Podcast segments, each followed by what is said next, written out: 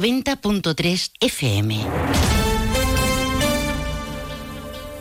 Saludos, buenas tardes. Sube el número de personas desempleadas en Jerez. El mes de enero deja un incremento de 815 parados más en la ciudad. A día de hoy, Jerez acumula 25.116 demandantes de empleo. Los sindicatos hablan de, de ultradependencia del sector servicios, ya que el crecimiento del desempleo se produce como cada mes de enero al finalizar la campaña de Navidad. Enseguida les damos más detalles. Viernes 2 de febrero. Eh, esta hora tenemos cielo despejado, la temperatura en el centro de Jerez es de 14 grados. Hay otros asuntos de la jornada en cuanto a la actualidad que ya les avanzamos en titulares. Más de uno Jerez. Juan Ignacio López, Onda Cero. A esta hora se firma el acuerdo, se firma el nuevo convenio colectivo de los trabajadores de autobuses urbanos entre el gobierno municipal y sindicatos después de alcanzar el consenso de cara a las condiciones laborales de la plantilla de este servicio municipal. El día 19 comienza el montaje de los palcos para la Semana Santa en Jerez. El ayuntamiento explica en un comunicado que está ultimando la contratación del montaje después de aceptar la oferta de la empresa Montaje Jerezana de Andamios para llevar a cabo estos trabajos durante dos años. Visto bueno de la Comisión Local de Patrimonio Histórico para el proyecto de un nuevo hotel. Se situará en la Plaza Belén. La autorización de este nuevo proyecto coincide con las licencias otorgadas para otros dos hoteles. Y la confluencia denuncia el cierre de las bibliotecas de barrio. Indican desde la coalición de Izquierda Unida y Ganemos Jerez que se ha reducido el horario de las bibliotecas de barrio de La Granja, La Plata y San Telmo a un solo día de la semana. Ahora entramos en materia, pero antes conocemos el tiempo que nos aguarda para las próximas horas. Agencia Estatal de Meteorología. Javier Andrés, buenas tardes. Buenas tardes. Durante esta tarde en la provincia de Cádiz aumenta la intensidad del viento a moderada de componente este. Levante fuerte con rachas muy fuertes en el área del estrecho y en las sierras. Atención desde las últimas horas de hoy y continuando mañana los vientos costeros de fuerza 7 en el estrecho. Mañana el viento continuará moderado de componente este, salvo en el estrecho y en las sierras, donde soplará fuerte con rachas muy fuertes. Hoy las temperaturas suben ligeramente, máximas de 21 en Arcos de la Frontera, 20 en Cádiz y Jerez de la Frontera, 18 en Rota, 17 en Algeciras. Mañana las temperaturas máximas bajan ligeramente o se mantienen sin cambios, 20 en Arcos de la Frontera, 19 en Cádiz, 18 en Algeciras. Las mínimas suben, 14 en Cádiz y Algeciras, 12 en Rota, 8 en Jerez de la Frontera. En cuanto al cielo estará poco nuboso despejado, con intervalos de nubes bajas en el área del estrecho, donde no se descartan las precipitaciones débiles y ocasionales hoy y mañana. Es una información de la Agencia Estatal de Meteorología.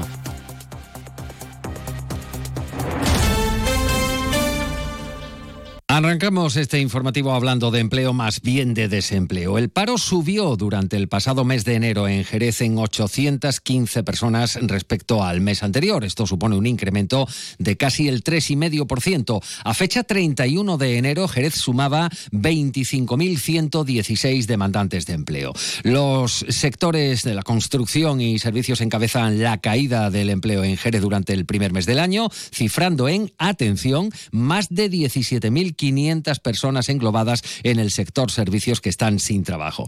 Si analizamos la comparativa en lo referente a sexos, no hay sorpresas. Como cada mes evidencia la brecha de género en el empleo. En Jerez son más de 16.000 las mujeres en paro frente a casi 9.000 hombres en la misma situación. Si atendemos a la edad de las personas en situación de desempleo en Jerez, la franja de edad más afectada, esto es también ya una letanía, es la de mayores de 45 años acumulando casi 14.400 personas sin trabajo, seguida de quienes cuentan entre 25 y 44 años, algo menos de 9.000. En la provincia de Cádiz, el número de personas inscritas a 31 de enero en las listas del Servicio Andaluz de Empleo suman casi las 135.000. La cifra se ha visto incrementada en unas 3.700 personas, lo que supone una subida del 2,8% respecto a la registrada a final del mes de diciembre. Y vamos ya con las valoraciones y reacciones acerca de estos datos.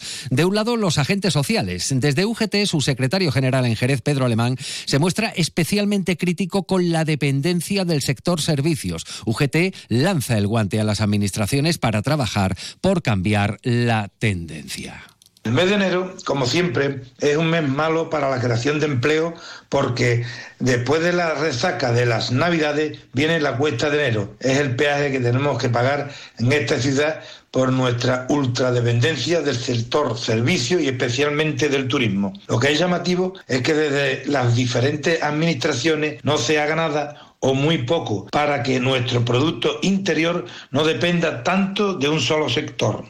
Desde Comisiones Obreras califican de insostenible que el 61% de las personas desempleadas carezcan de prestación alguna. Comisiones reitera su demanda de puesta en marcha del plan de empleo comprometido por la ministra de Trabajo y de Inversiones que mejore la competitividad de nuestros sectores productivos. Subrayan desde Comisiones Obreras que en lo referente a los niveles de afiliación a la seguridad social se registra una caída de casi el 1,5%, situando el total de personas afiliadas en la provincia eh, en un número ligeramente inferior a las 400 personas. El crecimiento de la brecha de género en términos de desempleo es otro de los elementos que destacan desde comisiones obreras. Reiteran su llamamiento a que las administraciones para adoptar medidas tendentes a corregir el desequilibrio territorial en este terreno. Escuchan a Inmaculada Ortega, ella es la secretaria provincial de comisiones obreras. Lamentamos que Cádiz siga siendo una de las provincias con una mayor tasa de paro. Nos preocupa de forma excesiva que de esas personas paradas, el 61%, que es el dato más alto de Andalucía, no tengan ningún tipo de prestación. Los datos que se publican el día de hoy indican las debilidades de nuestro sistema productivo y la incapacidad que tiene nuestro mercado de trabajo para generar empleo para las personas que están paradas. También es un indicativo de la excesiva dependencia del sector servicio y volvemos a incidir un mes más en la necesidad de inversiones para mejorar la competitividad de nuestros sectores productivos.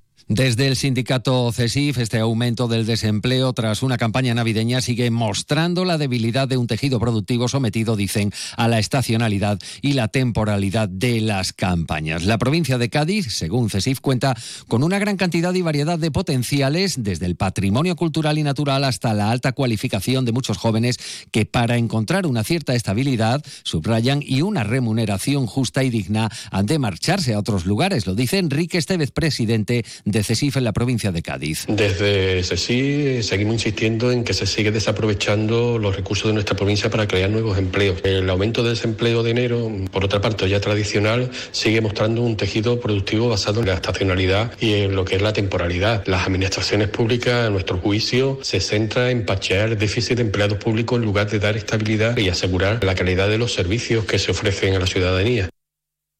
Y desde la Junta de Andalucía indican que generalmente en enero se produce una subida previsible y la subida del desempleo se concentra especialmente en el sector servicios, de donde provienen el 95% de los desempleados este último mes. Señalan desde la Consejería de Empleo que en datos interanuales la evolución de los últimos 12 meses sigue siendo positiva pese a la subida mensual, con un descenso del paro significativo en más de 7.700 personas en los últimos 12 meses. Daniel Sánchez, delegado territorial de la Consejería de Empleo entendemos que es una cifra eh, positiva. El paro sube con respecto al mes pasado, pero acumula ya 33 meses consecutivos registrando descenso en la comparativa interanual. Recalcar que es una subida que ya es previsible eh, todos los años en el mes de enero. Sin embargo, hay que señalar que otros sectores como la construcción sí han afrontado bien el mes con cifras de descenso en el número de parados.